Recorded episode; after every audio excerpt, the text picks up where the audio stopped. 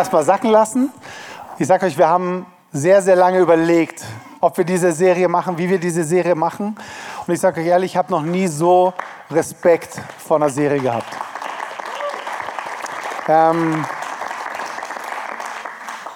weil das, was da, das haust du nicht einfach nur als Information raus.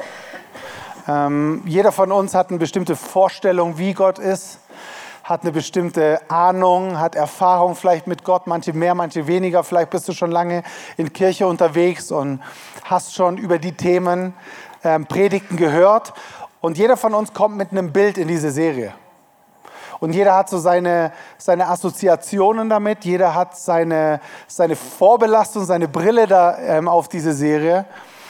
Und deswegen ist es so herausfordernd ähm, für uns, für jeden einzelnen Preacher in der ganzen Multisite, ähm, über so Themen zu sprechen. Weil die Herausforderung ist, wir haben unser, unser Bild von Gott und alles, was dort nicht reinpasst, erlauben wir vielleicht noch rechts und links ein bisschen, ja, okay, das kann vielleicht noch sein. Aber dann gibt es so Dinge, wo du sagst, nee, so ist Gott nicht. Kennst du das? Oder, nee, das kann ich mir nicht vorstellen, dass Gott das so meint. Wisst ihr, und das sind Bereiche, da fängt es an ah, zu knirschen. Und ich glaube, dass viel, viel Schmerz und Leid über Angst und Furcht des Herrn gepredigt worden ist in den letzten Jahrzehnten. Und deswegen ist es so eine Herausforderung, weil allein die deutsche Sprache ähm, erlaubt nicht viele Worte. Es gibt Furcht, Zittern, Schrecken, Angst. Und jeder hat diese Worte speziell belegt. Aber ich möchte uns alle einladen. Ähm, wir werden sehr, sehr wohl überlegt und sehr, sehr weise versuchen, alles, was wir rüberbringen möchten, transportieren möchten, zu umschreiben und nicht nur sagen, es ist Angst, es geht um Respekt, es geht darum oder so ist Gott, sondern wir wollen ein größeres Bild malen. Die Hanna wird dann jetzt gleich näher darüber ähm, sprechen. Aber ich möchte uns alle einladen, dass wir, wenn wir Dinge hören in dieser Serie, die uns vielleicht triggern, die uns vielleicht boah, erstmal treffen und sagen, wow, nee, so sehe ich das nicht dass wir dem Heiligen Geist erlauben, nicht weil die Hanna das sagt oder weil ich das sagt oder weil es irgendein Prediger sagt, sondern weil der Heilige Geist vielleicht Dinge in unserem Leben anträgern möchte, unser Gottesbild zu vergrößern, zu erweitern. Weil ich glaube, es ist die größte Gefahr, wenn wir sagen, jetzt wissen wir, wie Gott ist. So ist Gott und so ist er nicht. Ähm, wenn wir das glauben, dann ist es nicht Gott weil er ist allmächtig, er ist so viel größer und alles, was wir hier auf der Erde haben, ist nur ein, ein Abbild und wir können Dinge als Vergleich schleppend hinzuziehen. Aber wie er wirklich ist, muss er uns wirklich einzeln offenbaren, okay? Und deswegen gehen wir so in die Serie mit allergrößtem Respekt, äh, aber auch Freude, äh, weil ich glaube, dass der Heilige Geist reden wird. Und deswegen bin ich gespannt und freue mich sehr, dass Hannah, dass du heute den, den Start in die Serie machst. Lasst uns sie mit einem herzlichen Applaus begrüßen.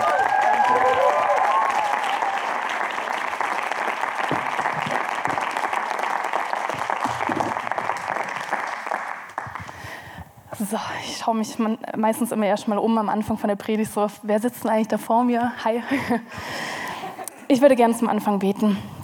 Gott, ich danke dir so sehr, dass du, dass du da bist und dass du einen lieben, liebenden Blick gerade auf uns hast und uns erklären möchtest, Gott, wie, wie du bist und wer du bist.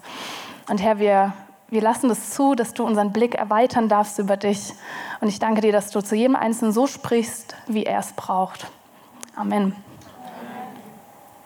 Genau, Stefan hat gerade schon davon geredet, dass wir immer mal wieder wie so eine unterschiedliche Brille haben. Und das habe ich in meinem Theologiestudium bisher auch ziemlich oft gehört und gelernt, dass jeder, der an die Bibel rangeht, sie liest, ähm, wir sagen auch das Wort Gottes liest, ähm, der hat eine hermeneutische Brille an. Das heißt, jeder legt es irgendwie ein bisschen anders vielleicht aus oder geht mit einer anderen Brille ran. Durch Vorerfahrungen, durch Geschichten, durch ähm, Prägungen. Und so gehen wir an den Text ran. Und dann ähm, dann gehen wir voll mit bei so Stellen, wo es dann heißt, so Gott, er bewirkt das Wollen und das Vollbringen in Philippa 2, Vers 13. Er bewirkt es in uns. Und kurz davor steht aber, ähm, genau, bewirkt euer Heil mit Furcht und Zittern. Und dann denkt man so, hä, einmal ist es, wir sollen das Heil mit Furcht und Zittern bewegen, damit kann ich nicht viel anfangen. Und dann, er bewirkt das Wollen und Vollbringen. Also irgendwie passt es nicht zu meinem Gottesbild dazu. Und die Theologie verschiebt sich und ich denke so, hä, Furcht, Zittern, Angst, Schrecken, aber Gott, irgendwie bringe ich es nicht zusammen. Oder es gibt Stellen wie in Matthäus 10, Vers 28. Und fürchtet euch nicht vor denen, die den Leib töten, die Seele aber nicht zu töten vermögen. Fürchtet aber vielmehr den, der sowohl Seele als auch Leib zu verderben vermag in der Hölle. Okay. Wir gehen weiter. Offenbarung 14,7. Und er sprach mit lauter Stimme: Fürchtet Gott und gebt ihm Ehre. Denn die Stunde seines Gerichts ist gekommen. Und betet den an, der den Himmel und die Erde und Meer und Wasserquellen gemacht hat. Also ein Riesenbild erstmal. Boah, das ist Gott. Und dann denkt man so, nein, das kann nicht sein, das passt nicht mit meinem Bild von Gott zusammen. Gott ist keine Angst, er ist doch nicht einer, der Angst macht, das kann nicht sein. Und ich überspringe solche Stellen und ich lese drüber und sage, nee, passt nicht zu meinem Bild und ich gehe weiter. Und dann schließen wir oft daraus, nee, so kann es nicht sein. Und wenn wir, wisst ihr, wenn wir die Furcht des Herrn, weil die kommt ganz oft in der Bibel vor, wenn wir die ausklammern, dann verpassen wir so, so, so viel. Und wir sind gerade selber daran, in dieser Predigtserie auch als Prediger eben zu schauen, okay, Gott, was steckt verborgen hinter diesem großen Thema? Und eine Sache steht zum Beispiel in Sprüche 22, Vers 4. Wir lesen heute einiges aus der Bibel. Der Lohn der Demut und der Furcht des Herrn ist Reichtum, Ehre und Leben. Wer will das nicht? Oder Psalm 25, Vers 12. Wer ist nun der Mann, der den Herrn fürchtet? Ihn wird er unterweisen in dem Weg, den er wählen soll. Seine Seele wird im Guten wohnen und seine Nachkommen werden das Land besitzen. Der Herr zieht die ins Vertrauen, also er teilt die, seine Gedanken quasi denen mit, die ihn fürchten. Und sein Bund dient dazu, sie zu unterweisen. Boah, da sehen wir erstmal, wow, okay, irgendwie, da steckt schon was richtig Schönes dahinter. Und jetzt ist aber die Frage, wie kriege ich das zusammen? Weiche ich jetzt aus und sage, fürchte des Herrn, nee, ich fürchte mich nicht vor Gott, das ist keine gute Sache? Oder liegt da vielleicht ein Schatz dahinter verborgen, den wir bisher noch gar nicht kennen? Und in dieser Serie wollen wir uns eben genau dem stellen, dass wir unser Bild so prägen und verändern lassen, so wie Gott sich uns zeigen, darstellen möchte. Und es liegt an dir und an mir, ob wir das ranlassen und sagen, okay, Gott, du darfst mein Bild über dich so verändern, prägen, setzen, wie du es möchtest und nicht, wie ich dich gerne hätte. Welche Themen wir uns ungefähr anschauen werden, ähm, mal ganz grob im Überblick. Wir werden auf die Attribute von Gott schauen, so wer ist dieser Gott, dem wir eigentlich dienen, an den wir glauben. Wir gehen heute noch auf eine besondere Stelle ein, verrate ich noch nicht. Dann geht es auch um dieses Thema Richterstuhl. Ja, was fangen wir mit diesem Thema an? Wie können wir darüber sprechen und mündig werden? Menschenfurcht versus Gottesfurcht. Von was lassen wir uns bestimmen? Freundschaft mit Gott, die Ordnungen von ihm und viele, viele weitere Themen. Also ihr merkt, das ist ein volles Thema. Und wenn ihr jetzt schon merkt, oh, irgendwie, das, mir reicht eine Predigt am Sonntag nicht, ich muss mich damit tiefer befassen, dann sind diese drei Bücher hier, die du gleich siehst, für dich, darfst du gerne abfotografieren und selber dich noch mehr einarbeiten. Und wir wollen so richtig gemeinsam da eintauchen, dass es nicht nur ist, der Prediger gibt dir was, sondern dass du selber damit ringst und dich auseinandersetzt mit den Themen, dass es was mit dir und deiner Gottesbeziehung macht. So, jetzt ist die Frage, aber was ist denn jetzt diese Gottesfurcht, in der wir die ganze Zeit sprechen? Und falls du bisher dachtest, immer noch so, irgendwie, das kommt doch gar nicht in der Bibel vor, bin da nie drüber gestoßen. Es gibt über 300 Mal diese, diese Stellen von fürchte dich nicht, das stimmt. Und dann gibt es aber auch über 200 Stellen, wo es heißt, fürchte Gott. Also erstmal, dass wir das klar haben, diese Stellen gibt es. Und dann, wenn wir an, an Angst denken, ist es oft so, okay, Moment, Angst ist doch irgendwie was Schlechtes, das ist nichts Gutes. Aber es gibt eine Unterscheidung. Und zwar, es gibt die konstruktive und die destruktive Angst. Also die Angst, die uns zerstört und die, die uns hilft. Destruktive Angst kann zum Beispiel sein, dass ich mein Kind nicht loslassen kann und es so fest an mich binde, ähm, sodass es immer nur von mir quasi abhängig ist, weil ich nicht gelernt habe, loszulassen. Oder es gibt diese Angst zu versagen, weil ich mich, und da fange ich gar nicht erst an, irgendwas mich zu wagen in meinem Leben, weil ich denke, ich, ich krieg's eh nicht hin. Oder es gibt ähm, eine Angst, die kenne ich sehr gut, äh, Fear of Missing Out, FOMO. so, wenn ich denke, oh, ich muss alles mitbekommen, ich habe die Angst, irgendwas zu verpassen. Dann gibt es aber auch noch die konstruktive Angst, die Angst, die was bringt, die, die uns Weisheit gibt. Und das ist ziemlich hilfreich, weil wenn ich jetzt hier an der Klippe stehen würde und gar keine Angst vor dem Fallen hätte, würde ich sagen, naja, springe ich mal runter. Ja, ihr seht schon, es hilft auch. Oder wenn ein Bär auf mich zuläuft, sage ich nicht, oh, ein Bär, ich streichel ihn jetzt, sondern ich schaue, dass ich so schnell wie möglich wegrenne, weil ich Angst vor diesem Bär habe. Und der Begriff Gottesfurcht, denken wir vielleicht, okay, das ist jetzt irgendwie so ein neuer Begriff, den die erfunden haben in der Bibel, mit irgendeiner Bedeutung, einer neuen. Aber eigentlich ist es, sind es, besteht dieses Wort aus zwei Worten, nämlich aus Furcht, Gott, genau, und Furcht, richtig, so rum, genau. Und diese Furcht beziehungsweise auch Angst, das ist derselbe Begriff, nur wir eben im Deutschen denken, okay, Angst, Furcht, das ist ganz anders. Wie passt es zusammen? Und im Hebräischen heißt das Wort ähm, für, also aus dem Alten Testament für, für diese Furcht, für die Angst Jahre, im Neuen Testament Phobos. Und die Bedeutung ist aber sehr, sehr, sehr gleich oder sehr ähnlich. Und ähm, wir setzen dann oft auch die Gottesfurcht gleich mit, ja, das bedeutet halt einfach Gott zu ehren, ihm zu dienen, ihn zu lieben, das ist die Furcht des Herrn. Aber es ist, es ist weit mehr als das. Das ist so ein, so ein Teilbereich. Aber genauso ist es bei der Liebe nicht so, dass die Liebe ist nicht nur geduldig. Eine Form von Liebe ist, dass sie geduldig ist, aber es ist nicht nur das. Und dann ist es spannend, weil wir schauen so ins Neue und Alte Testament und dann steht diese Begrifflichkeit für Angst, steht wirklich für Fürchten, für Angst haben, für Zittern, für Schrecken, für schrecklich. Und es ist so, hä, was? Soll ich jetzt wirklich Angst haben? Und ich glaube, wir kriegen es dann nicht zusammen mit diesem liebenvollen Vater, aber auch dieses verzehrende Feuer, vor dem gesprochen wird. Oder auch der Richter von allem Fleisch. Und da denken wir sich, okay, ich bin irgendwie befordert und deswegen gehen wir darauf auch noch in anderen Themen ein. Aber was ist denn jetzt mit dieser Furcht des Herrn gemeint? Erstens, Gott zu fürchten bedeutet nicht, Angst vor Gott zu haben. Das ist ein mega wichtiger Punkt. Wir hatten vorher, es gibt den Ausdruck, fürchtet euch nicht und den Ausdruck, fürchte Gott. Und manchmal kann dieser Ausdruck sogar an ein und derselben Stelle vorkommen, wie in 2. Mose 20, 20. Und da heißt es, da sagte Mose zum Volk, fürchtet euch nicht, Gott ist nur gekommen, um euch auf die Probe zu stellen. Die Furcht vor ihm sollte über euch kommen, damit ihr nicht sündigt. Moment mal, da steht, fürchte dich nicht und fürchte dich. Also was soll ich jetzt tun? Und da ist wichtig zu unterscheiden, dass dieses Wort Furcht hat eine unterschiedliche Bedeutung, auch wenn es das gleiche Wort an sich ist. Und fürchte euch nicht, ähm, das ist darauf bezogen, fürchte euch nicht vor ihm. Also du sollst nicht Angst haben vor einer Begegnung mit ihm. Weil direkt in dem Kontext davor, ähm, da erscheint Gott in mächtigen Donnerwolken, Blitzen und zeigt seine Allmacht. Und das Volk Israel, die haben Angst vor ihm und sagen, Mose, rede du mit ihm, weil wir wollen diesem Gott, dem furchterregenden Gott, nicht begegnen. Und dann sagt Mose, fürchtet euch nicht vor ihm. Und gleichzeitig die Furcht vor ihm. Okay, da gehen wir gleich noch drauf ein. Genau, und da ist ein ganz, ganz wichtiger Punkt, dass der Geist der Furcht nicht gleichzusetzen ist mit der Furcht des Herrn. Das eine ist ein Geist von Furcht, der uns komplett lähmt, ausbremst, zerstört, und das andere ist die Furcht des Herrn. Was die Furcht des Herrn ist, kommen wir noch näher drauf zu sprechen. In Jakobus 1, Vers 17 lesen wir, jede gute Gabe, sag mal, jede gute Gabe, Okay, ihr seid dabei. Und jedes vollkommene Geschenk kommt von oben herab, von dem Vater der Lichter, bei dem keine Veränderung ist. Niemals wechseln bei ihm Licht und Finsternis. Und das ist ein ganz wichtiger Punkt, dass wir nicht denken, boah, einmal darf ich zu Gott kommen und ein andermal muss ich vor ihm fliehen und Angst haben, wegrennen und ich darf ihm nicht mehr begegnen. Und das ist ein Hauptmerkmal von unserem Gott aus, aus der Bibel, dass er treu ist dass er konsistent ist und verlässlich, dass er sich nicht verändert. Er war, ist und bleibt derselbe. Und jeder andere Gott, auch so zu der damaligen Zeit, die mesopotamischen, die griechisch-römischen, die, was war es noch, nordischen Götter, die sind launisch und unberechenbar. Und du musst als ähm, Gläubiger da den Gott mit deinem Opfer beschwichtigen und hoffen, dass er dir irgendwie gnädig ist.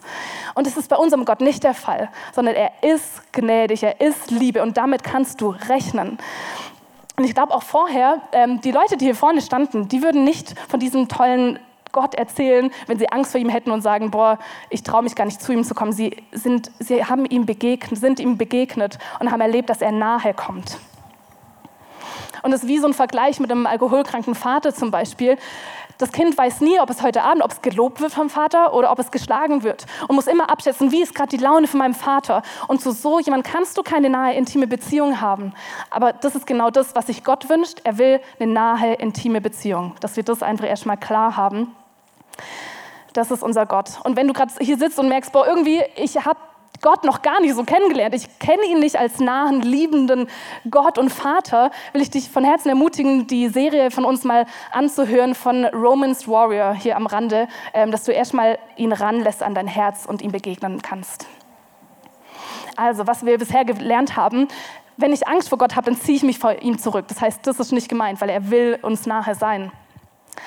Okay, wenn mit Gottes Furcht also keine Angst vor Gott gemeint ist, was denn jetzt dann? Zweitens, Gott zu fürchten bedeutet, Angst davor zu haben, mich von ihm abzuwenden. Gott zu fürchten bedeutet Angst davor zu haben, mich von ihm abzuwenden. Wisst ihr, wenn, wenn wir ihn nicht fürchten, ne?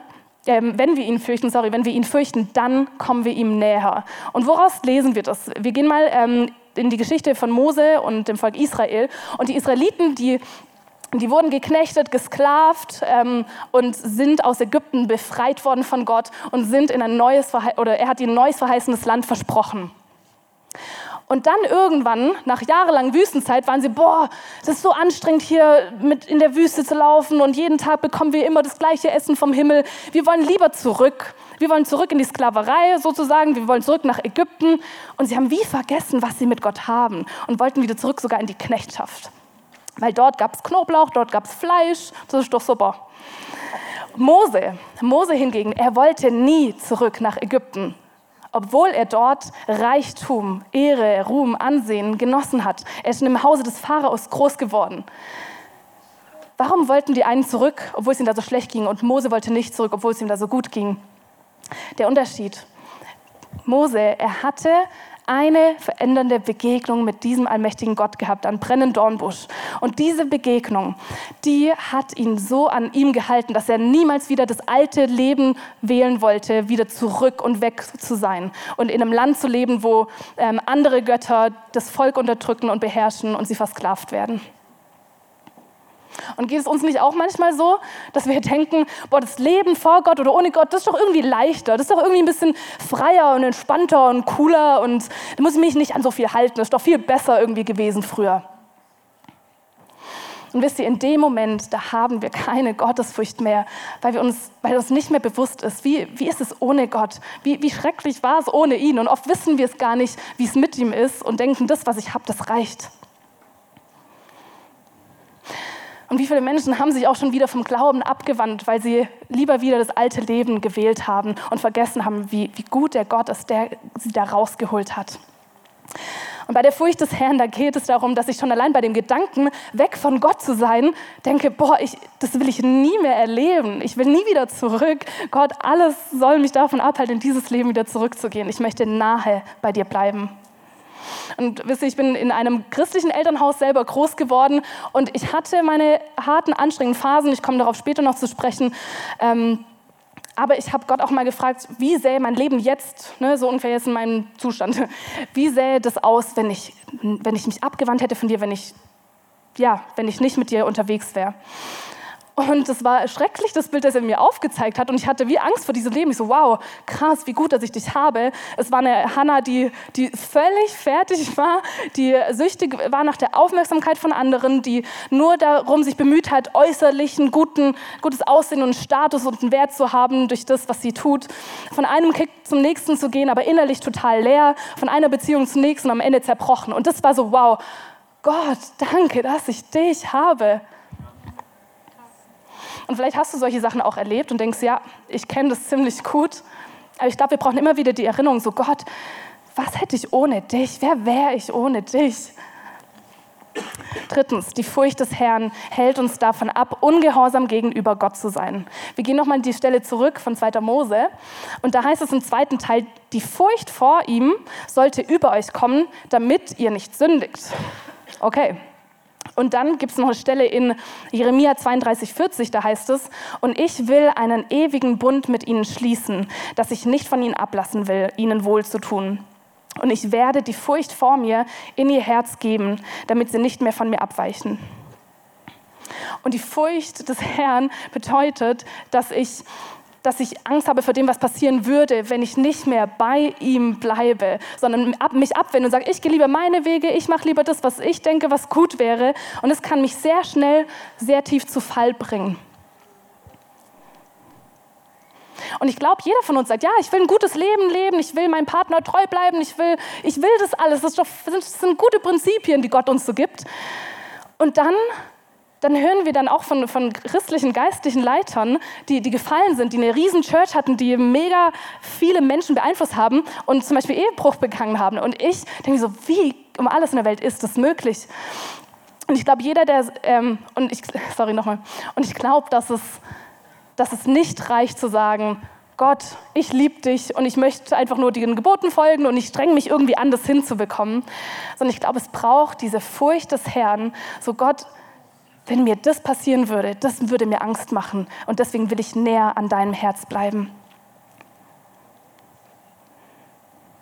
Oder das Beispiel eben auch von, ähm, wenn ich mit meinem Partner zum Beispiel, ich habe keine Angst vor meinem, vor meinem Ehepartner, aber ich habe Angst davor, was passieren würde, wenn ich zum Beispiel fremd gehe und damit meine ganze Familie dort mit reinziehen würde. Das, das macht mir Angst. Und dann, klar, kann man dann auch fragen, okay, aber dann traue ich mich vielleicht ja gar nicht in Ehe zu gehen, weil was ist, wenn, ich das, wenn das passiert? Und das ist wieder dieser Geist von Furcht. Merkt ihr das so zu unterscheiden, dass ich auch das annehme, okay, Gott hat einen Auftrag für mich, auch in Ehe zu gehen und da gehe ich da mutig rein und will nach seinen Prinzipien leben, aber ich möchte niemals in diese Richtung gehen, sondern ganz nah, Jesus, an dir bleiben, an deinem Herz. In Psalm 139 steht, erforsche mich Gott, siehe mir ins Herz, prüfe du mich und erkenne du, wie ich es meine. Und siehe, ob ich auf bösen Wege bin und leite mich auf ewigen Wege. Und wir brauchen Gott dafür zu erkennen, was in unserem Herzen vor sich geht, auf welchem Weg wir uns befinden. Wir brauchen Gott, der unser Herz erforscht. Und ich saß vorher hier und war so berührt von diesen Geschichten und was Gott hier tut und mit welcher Kraft er Leben verändert. Und wisst ihr, ich habe wie so eine Angst davor, dass wir das nicht haben. Im Sinne von, ich, ich wünsche mir das, dass wir immer Gottesdienste haben, wo Gott wirkt, wo er seine Kraft Herzen oder seine Begegnung Herzen verändert, wo wir ihn brauchen, wo wir nicht sagen, ah, wir geben uns halt zufrieden mit ein bisschen guter Musik und einer netten Predigt, paar ermutigenden Worten sondern wir wollen die Kraft von diesem lebendigen Gott hier mitten unter uns erleben und wir wollen ihm begegnen. Und alles andere denkst du, wow, nein, das will ich nicht. Es sollen nicht nur unsere Bemühungen und Anstrengungen sein, sondern seine Kraft, die hier wirkt. Viertens, die Furcht des Herrn bedeutet zu lieben, was er liebt und zu hassen, was er hasst. Gott, er, er liebt uns Menschen, aber er hasst es, was Sünde mit Menschen macht. Und dieses ähm, ja, zu hassen bedeutet so eine komplette Abneigung dazu zu haben, was Gott ebenfalls hasst. Zum Beispiel ähm, es ist nicht mehr in Ordnung als Christ, also jetzt nicht im Sinne von Befehl, ne, sondern sich Sorgen zu machen. Das heißt, wenn ich das annehme für meinen Alltag, ja, ist ja normal, jeder macht sich Sorgen, aber Gott sagt, hey, du sollst dich nicht sorgen, sollst die Sorgen auf mich werfen, ähm, dann ist es das, was, was er nicht mag und gleichzeitig mir nicht gut tut. Und ich habe wirklich angefangen, so ziemlich radikal das zu sagen, so, ich hasse es, mir Sorgen zu machen. Ich hasse das. Es ist nicht gut, sich Sorgen zu machen. Weil wie oft nehmen wir das an? Ja, man macht sich halt so Sorgen. Die Gedanken kommen halt, die nehme ich halt an. So, nee, Gott, diese Gedanken kommen nicht von dir. Weil Sorgen bedeutet nichts anderes als nachzudenken über die Zukunft, nur ohne Gott. Und wie sah oder sieht es auch in meinem Leben aus, ähm, was mich mega, mega ermutigt ist, wir können darin wachsen, wir können wachsen in der Furcht des Herrn. Und früher hätte ich es nie für möglich gehalten, dass ich das mehr liebe, was Gott für mich hat, als das, was ich um mich herum hatte. Ich, ich bin jedes Wochenende von einer Party zur nächsten gegangen und dachte, dieses Leben, das ist alles, das erfüllt mich. Da, da kann ich trinken, so viel ich will, da kann ich mich so kleiden, wie ich will, da ähm, kriege ich die Blicke, die ich gerne hätte. Und ich habe die Stimmen immer wieder gehört von anderen Christen, von meinem Bruder, von meinen Eltern, von Leuten, die es gut mit mir meinen, haben gesagt, hey Hannah, ähm, so bist du dir sicher, dass du dass das dir reicht, dieses Leben? Und bist du dir sicher, dass diese Musik, die du hörst, wo du eigentlich nicht mitgehen kannst, dass du die wirklich feierst? Und in dem Moment war ich voll überzeugt. Ich so, ja, ich liebe das, das ist ein super nices Leben. Und ich hätte niemals für möglich gehalten, dass es mehr gibt als das. Ich dachte, das ist Leben, gell? So, das erfüllt mich, das gibt mir Anerkennung. Und ich dachte nie, dass es mir reichen wird, von Gott die Anerkennung zu bekommen. Und habe nach der Anerkennung von Menschen extrem gesucht. Und ich würde heute sagen, es war eine mangelnde Erkenntnis von Gottes Wesen, dass ich damals nicht geglaubt habe, dass das, was Gott für mich bereithält, besser ist, dass seine Gegenwart mich mehr erfüllt als mal ein einmaliges schönes Partyerlebnis. Es ist nichts im Vergleich. Es ist nichts im Vergleich.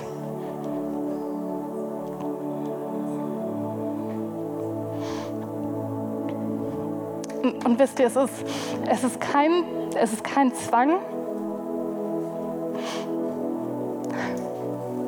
Es ist kein Zwang, dass wir, ich hab's gleich, dass wir Gott nahe sein müssen. Das ist, er zwingt uns dazu nicht.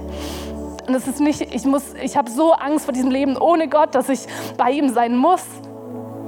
Sondern haben wir erkannt, haben wir erkannt, wie, wie gut er ist.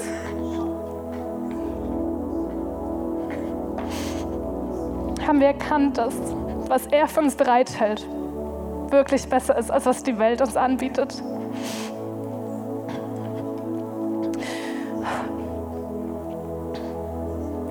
Nehmen wir Gott ernst.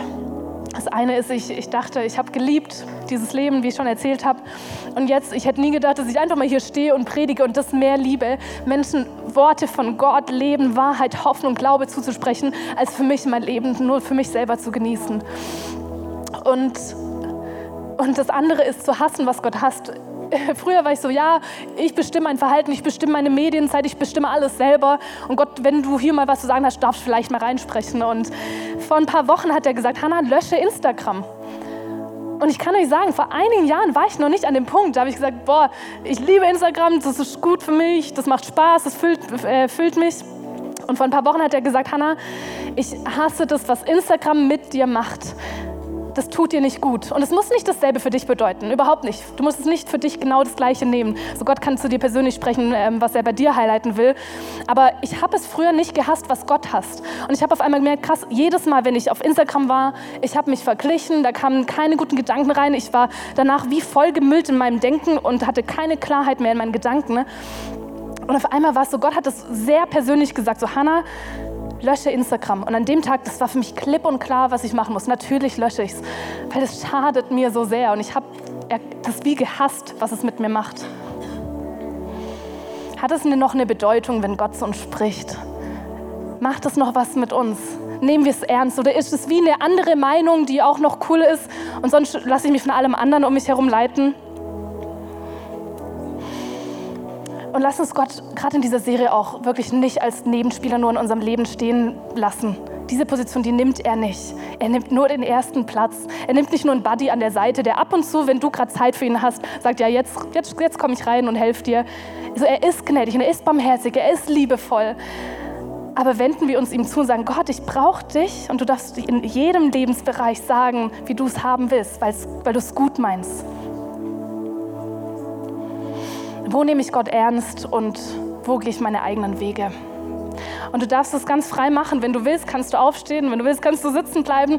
Äh, mir hilft es manchmal, einen aktiven Schritt zu machen, zu sagen, okay Gott, ich, ich möchte mich dazu bereit erklären, wirklich mich darauf einzulassen, auf das, was du in dieser Serie vorhast. Ähm, und wir werden gleich zusammen Gebet sprechen. Und ich gebe noch kurz Zeit, dass du reagieren, reagieren kannst, ob du jetzt aufstehen willst, ob du sitzen bleiben willst, das ist deine Sache. Aber wenn du reagieren willst, dann, dann mach das irgendwie auch sichtbar, weil das, das hilft unserem Herz.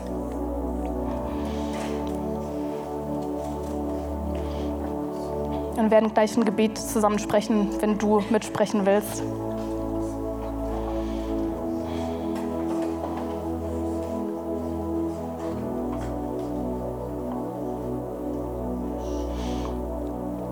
Ich spreche es vorne, wenn du willst, kannst du es nachsprechen.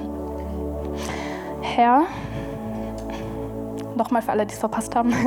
Herr, lege die Furcht vor dir in mein Herz sodass ich nie von dir weichen werde. Zeige mir auf, was passiert, wenn ich mich von dir abwende. Zieh mich näher an dein Herz, sodass ich nicht meine eigenen Wege wähle. Und jetzt darfst du Gott einfach zu dir sprechen lassen im nächsten Lied. Und wenn du, wenn du hier bist und sagst, ich habe ich, ich weiß ganz genau, von was sie da vorne redet, von welchem Leben, das ich führe und denke, es erfüllt mich so sehr und doch merke ich irgendwie, ich bin der. Dann hast du jetzt die Chance und die Einladung dazu, die ich dir aussprechen möchte, Ja zu einem Leben mit Gott zu sagen. Und Stück für Stück wird er dir beibringen und dich verändern und dir zeigen, wie voll dieses Leben mit ihm ist. Wenn du hier bist und das möchtest, darfst einfach die Hand auf dein Herz legen und sagen, einfach, ja Gott, ja, ich möchte dieses neue Leben ergreifen und annehmen, von dem die Täuflinge vorher gesprochen haben, von dem die Hanna da vorne spricht.